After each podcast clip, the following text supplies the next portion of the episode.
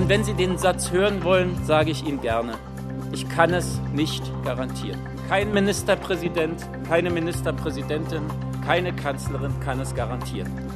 In Berlin wird es wohl noch vor Weihnachten weitere Einschränkungen geben, und zwar bei Schulen und im Einzelhandel.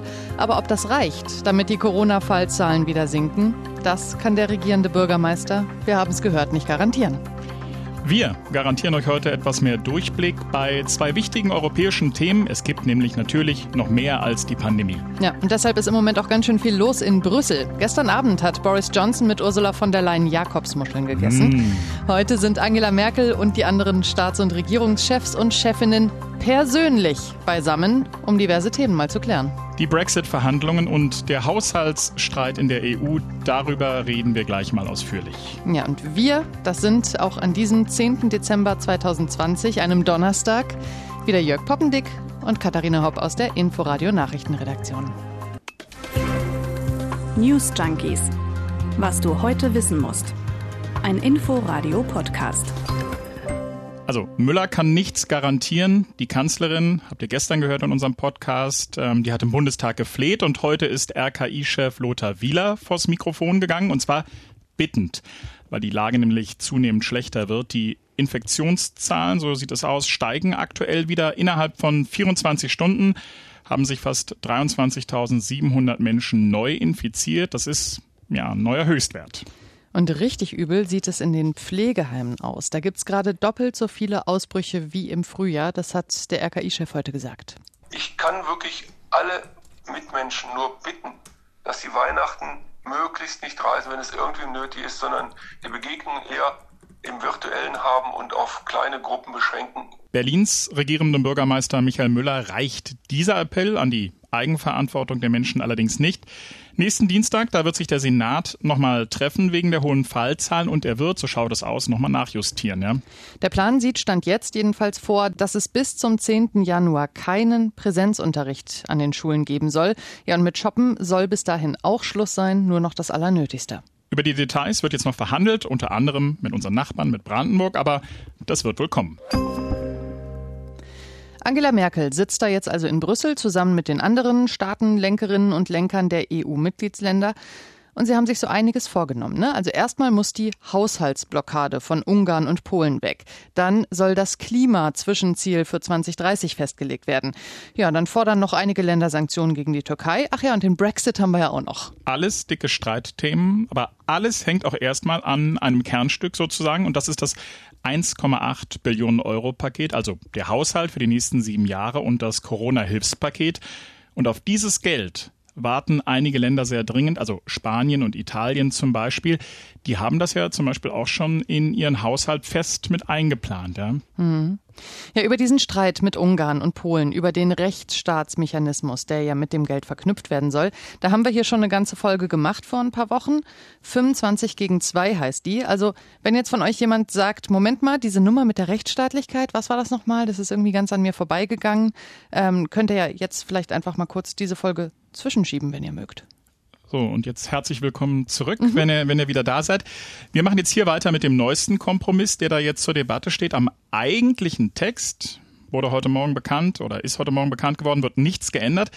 Aber es soll eine Art Zusatzerklärung geben, einen Beipackzettel nennen das einige.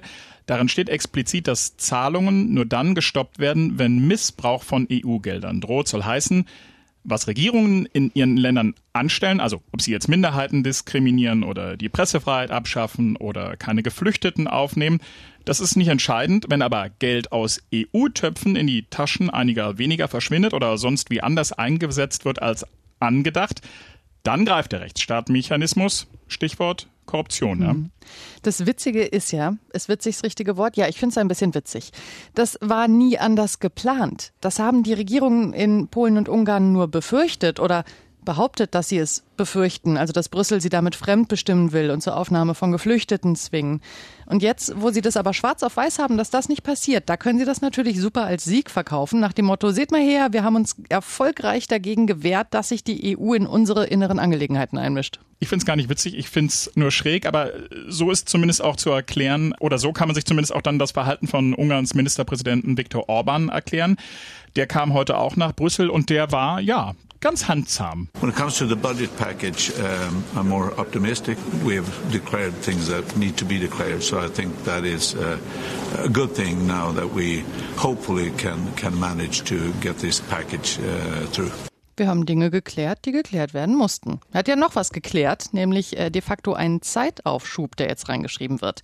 Dieser Rechtsstaatmechanismus soll zwar weiterhin zum Jahreswechsel in Kraft treten, aber in der Zusatzerklärung heißt es jetzt halt auch, dass das erstmal vom Europäischen Gerichtshof geprüft wird. Und bis ein Urteil da ist, dürfen keinem Staat die Gelder gekürzt werden. Ja, und bis es zu so einem Urteil kommt, das kann mal locker zwei Jahre dauern. Ja, Lucky Orban. Also, das ist also der neueste Kompromissvorschlag, mit dem die Blockade nun beendet werden soll. Den hat Deutschland ja mit Ungarn und Polen ausbaldowert. Und jetzt ist da natürlich die große Frage, ob da die Rechtsstaatlichkeits-Hardliner mitziehen. Das sind die Niederlande und die skandinavischen Länder. Die andere Seite sozusagen, ne? Mhm. Also ganz ehrlich, ne? Bei dem ganzen Hickhack, finde ich, kann man das schon verstehen, dass die sich da gedacht haben, also ganz ehrlich, das zu 27. und mit etlichen Dolmetschern in einer virtuellen Schalte. Das, Hätte ich keinen Bock drauf. Nee, das kann nicht gut gehen, ganz ehrlich. Und bei so Gipfeln sind ja auch immer diese informellen, persönlichen Gespräche am Rand so wichtig, ne? Wenn mal zwei oder drei zusammen Kaffee holen oder eine rauchen gehen oder so. Das mhm. hast du ja bei Zoom jetzt auch nicht unbedingt. Gut, nehmen wir jetzt mal an, die kriegen das noch auf die Reihe da, die bringen den Haushalt auf den Weg, dann ist ja da im Grunde, wenn sie abbiegen, hinter der Kurve gleich das nächste Problem, der Klimaschutz. Hören wir mal, was die Bundeskanzlerin dazu sagt. Unser Ziel ist, dass wir Europas Klimaneutralität bis 2050, um das wir ja sehr gerungen haben, rechtlich verbindlich festschreiben können und dementsprechend auch die Ziele für 2030 anpassen. Was meint sie damit? Also bis 2050 will man ja in der EU klimaneutral sein. Und jetzt innerhalb der nächsten zehn Jahre will sich die EU erstmal selbst vorschreiben, den CO2-Ausstoß um 55 Prozent im Vergleich zu 1990 zu senken. Das ist ziemlich ambitioniert und da ist man sich halt auch nicht so ganz einig, wie das eigentlich genau klappen soll. Es gibt da so ein paar Länder, da kommt auch wieder Polen ins Spiel, die wollen viel Geld dafür, dass sie ihre Kohlekraftwerke stilllegen. Andere wollen das Ziel mit Atomkraft erreichen. Da sind wiederum andere sehr strikt dagegen. Also da gibt es auch noch wirklich viel zu diskutieren. Und dann ist da ja auch noch die Frage, ob die Türkei mit Sanktionen belegt werden soll dafür, dass sie ohne Genehmigung im östlichen Mittelmeer nach Erdgas bohrt. Naja, und über die Digitalisierung wird offenbar erstmal gar nicht mehr geredet. Das war eigentlich auch eines der großen Themen der deutschen Ratspräsidentschaft. Die ist ja Ende des Jahres rum. Wie sagte die Bundeskanzlerin schon gestern, vieles konnte nicht umgesetzt werden. Das ist schade. Und das ist auch so ein Merkel-Satz, ne? Absolut, ja. Naja, schade. Hm. Naja, und beim Thema irgendwie vieles konnte nicht so umgesetzt werden, sind wir irgendwie auch schon direkt beim nächsten Brüssel-Thema. Äh, das beschäftigt die Staats- und Regierungschefs natürlich auch. Der Brexit. Hm, ich frage mich, ob die es schaffen, ähm, Weihnachtsgeschenke zu kaufen bei all dem, was die so auf, dem, auf der Agenda haben. Ich weiß gar nicht, sind in Brüssel die Läden auf oder nicht? Oder ja, oder ich kann mir auch vorstellen, dass sie das vielleicht während dieser ganzen, wenn es dann digitale Schalten sind, ähm, dass sie nebenbei online shoppen und ähm, zu Hause sind dann die Nachbarn dran, die die ganzen Pakete annehmen müssen. Worüber du dir Gedanken machst. Ja, also ich, ne, das, ich glaube, das nennt man Empathie. Mhm. Boris Johnson hatte keine Zeit. Der war ja gestern Abend in Brüssel zum Abendessen mit Ursula von der Leyen, der EU-Kommissionspräsidenten. Rausgekommen ist da jetzt nichts, aber es gab neben Muscheln auch Fisch und über Fisch wird ja gerade mächtig gestritten. Unter anderem, ja. Und es wird eine Deadline nach der nächsten gerissen. Ne? Langsam wird es wirklich eng. In wenigen Tagen, am 31. Dezember, endet die Brexit-Übergangsfrist. Also da ist nicht mehr viel Zeit für ein Austrittsabkommen, Deal oder No Deal. Wenn die das nicht auf die Reihe kriegen, sich auf einen Handelsvertrag zu einigen, dann gibt's ab Januar Zollkontrollen. Wir haben uns gedacht, das schauen wir uns mal genauer an mit der Fischerei, denn das ist eines der am härtesten umkämpften Themen. Das ist verrückt. Das ist wirklich ein bisschen irre, weil die wirtschaftliche Bedeutung des Fischfangs, die ist sowohl bei den Briten als auch in der EU wirklich nicht groß. Also was soll das? Reden wir gleich nochmal drüber, wa? Hm. Aber lass mal erstmal vielleicht grundsätzlich anfangen, worum geht's denn? Es geht um Quoten. Also wer darf wie viel fangen? Genau. Also noch ist es so, es gibt in der EU, wie sollte es anders sein, ein Regelwerk. 40 Seiten, da ist jeder Fisch schön aufgelistet und auch eben die Quoten. Also wie viel darf jedes Land fangen? Und da ist es seit Jahren so, dass Fischereiflotten aus Kontinentaleuropa deutlich mehr in britischen Gewässern fischen als umgekehrt. Das finden die natürlich nicht so dolle. Ganz viele von denen haben damals deshalb auch für den Brexit gestimmt. Wir haben einen 12 Meter langen Trawler. Wenn der Wittling hier in unsere Gewässer kommt, dann in großen Mengen. Mit unserem Trawler können wir an einem normalen Tag bei Tageslicht bis zu anderthalb Tonnen fangen. Das ist harte Arbeit, bringt aber gutes Geld. Wenn dann aber die Franzosen kommen mit bis zu 40 Schiffen und mit einer Fangkapazität, die zum Teil dreimal so groß ist wie unsere, dann holen die in 24 Stunden 100 Tonnen Fisch aus dem Wasser. Deshalb habe ich für den Brexit gestimmt. So they're taking 100 tons of fish off the ground each day. So that's why I voted for Brexit. Das war jetzt mal exemplarisch ein Fischer, aber unsere Reporter in Großbritannien haben uns berichtet, dass wirklich die Mehrheit der Fischer der Meinung ist, dass sich Großbritannien damals hat über den Tisch ziehen lassen, als es um die Quote ging. Und das ist für die auch ein sehr emotionales Thema. Das merkt man richtig, da wird nicht nur in Brüssel gestritten, das ist auch im Alltag der Fischer wirklich angekommen. Hier mal ein niederländischer Fischer im vergangenen Sommer. Wenn man die britischen Kollegen über Funk anspricht, um sich abzustimmen, wo genau man fährt, wo die Netze sind, dann rufen die nur Brexit. Brexit, Brexit, Brexit. Mit dem Herren sind wir dann, würde ich sagen, mal wieder zurück in der EU. Was wollen die EU-Staaten denn eigentlich? Naja, am liebsten wäre ihnen eigentlich, dass alles so bleibt. Das aber ist unwahrscheinlich. Großbritannien kann dann nämlich nach internationalem Seerecht innerhalb einer 200-Meilen-Zone entscheiden, wer viel, wie viel aus seinen Gewässern rausholen darf. Naja, und dazu kommt, das ist ein Problem für die Fischer in Frankreich, Spanien, Deutschland und Holland, dass die britischen Gewässer extrem fischreich sind. Der Hering weiß ja nichts vom Brexit. Wenn der klein ist, dann ist er vor Deutschland und Dänemark. Und wenn er groß ist, wenn er auch gut schmeckt, dann ist er hier vor Schottland. Wir könnten ihn natürlich auch hier vor Deutschland fischen, aber da ist er kleiner, das macht keinen Sinn, weil man da viel weniger Geld für bekommt.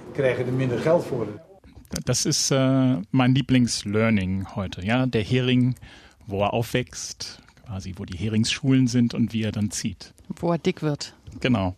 Gut, das ist also äh, jetzt die Grundgemengelage in diesem Streitthema Fischerei. Man streitet sich über Quoten. Apropos Quoten, der Chefverhandler der EU soll wohl vor ein paar Tagen den Briten vorgeschlagen haben, dass die Union bis zu 18 Prozent ihrer bisherigen Quoten zurückgibt. Die wollen das aber nicht. Die, also die Briten. Die Briten ja. wollen es nicht, genau. Die beanspruchen wohl 80 Prozent für sich. Naja, und sie wollen halt auch grundsätzlich deutlich mehr bestimmen. Ne? Das hat äh, ja Premierminister Johnson schon vor ein paar Wochen deutlich gemacht. Ihm schwebt vor, dass die Quoten jedes Jahr neu festgelegt werden und dabei sollte dann halt ein Land den Vorrang haben. There will be annual negotiations with the EU using the latest scientific data, ensuring that British fishing grounds are first and foremost for British boats. Dieser Boris Johnson, der ist ja auf der einen Seite irgendwie eine Wundertüte und auf der anderen Seite aber auch so eine Blackbox. Ne? Was meinst du? Wie wird das ausgehen mit diesem Streit? Hm, schwierig. Also viel Spielraum hat er nicht. Das Thema ist, das haben wir am Anfang schon gesagt, ist ein emotionales, hat eine enorme Symbolkraft. Da geht es nämlich um die Souveränität und darum ging es ja immer die ganze Zeit bei den, bei den Brexit-Verhandlungen ähm, und auch bei der Wahl damals. Großbritannien sieht sich als unabhängigen Küstenstaat und da wollen sie natürlich auch die Kontrolle über ihre eigenen Gewässer haben. Ja? Und in diesem Streit ist auch deshalb so wenig Bewegung drin, weil es natürlich nicht nur so ist, dass Brüssel was will. Großbritannien hat auch knallharte Interessen im Hinblick auf seine Fische. 70 bis 90 Prozent nämlich der Fänge werden in Europa verkauft und das ist natürlich ein Ass im Ärmel der EU-Verhandler, die wissen es natürlich. Also, dass die Briten zwar schön viel Fisch fangen können, aber überhaupt nichts damit anzufangen wissen, wenn die EU ihn, ihn nicht abkauft. Genau, irgendwo muss der Fisch ja hin.